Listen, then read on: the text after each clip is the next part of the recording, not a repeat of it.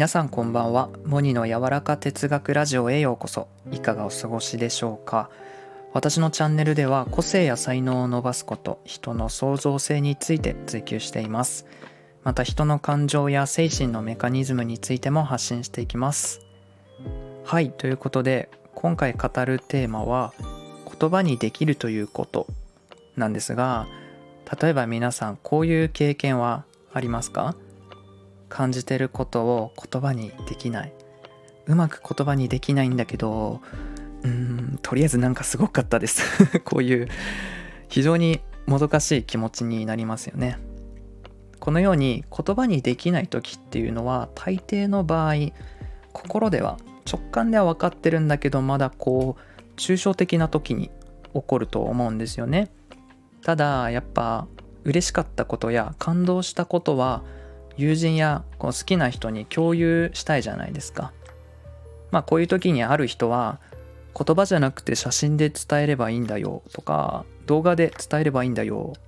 とかね。うんなるほど。表現方法を変えるってことねという感じなんですが確かにそれも他人と感動を共有する表現の一つではあるんですけど今回はこの言葉で伝えられないというこのもどかしい思いを脱出するためのコツをお話ししていければと思います。2つありましてまず1つ目は例えばという比喩を持って伝えるという方法ですね。あなたが伝えようとしているものに近いイメージを持ったもので代用して伝えるということです。例えばムーミン。ムーミンがどういう姿をしているかを伝えようと思った時に白いカバみたいなキャラクターなんだけどという感じで伝える。こんな感じです。あのちなみにムーミンはカバじゃありません。同じ要素を持つ別のもの。これをメタファーって言うんですけどこのメタファーを使って会話をすることでたとえ相手に事前知識がなかったとしてもスムーズに相手とイメージを共有することができます。ね、話が分かりやすい人っていうのはこのメタファーを使いながら会話をするんです。そして最後2つ目は思考を繰り返すということです。心が感じ取ったそのイメージを解像度を上げて具体的に言語として表現するにはやはり思考の数これに限ります。株式会社電通のコピーライター梅田聡さんという方がいらっしゃるんですが缶コーヒージョージアの「世界は誰かの仕事でできている」や「バイトするならタウンワーク」などのキャッチコピーを作られたことで有名な方なんですけどその方が言われていたことにも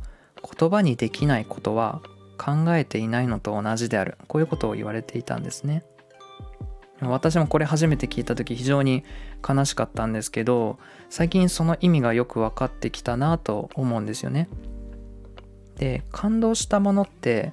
あれこれ考えたい。そういう気持ちが働くと思うんですよ。だから自然と思考を繰り返せるし深まっていくと思うんです。そして何より伝えたい。とこう前のめりになることが言語化を加速させてくれるなと思います。言葉にしたいというそのドライブが思考を深めてくれて。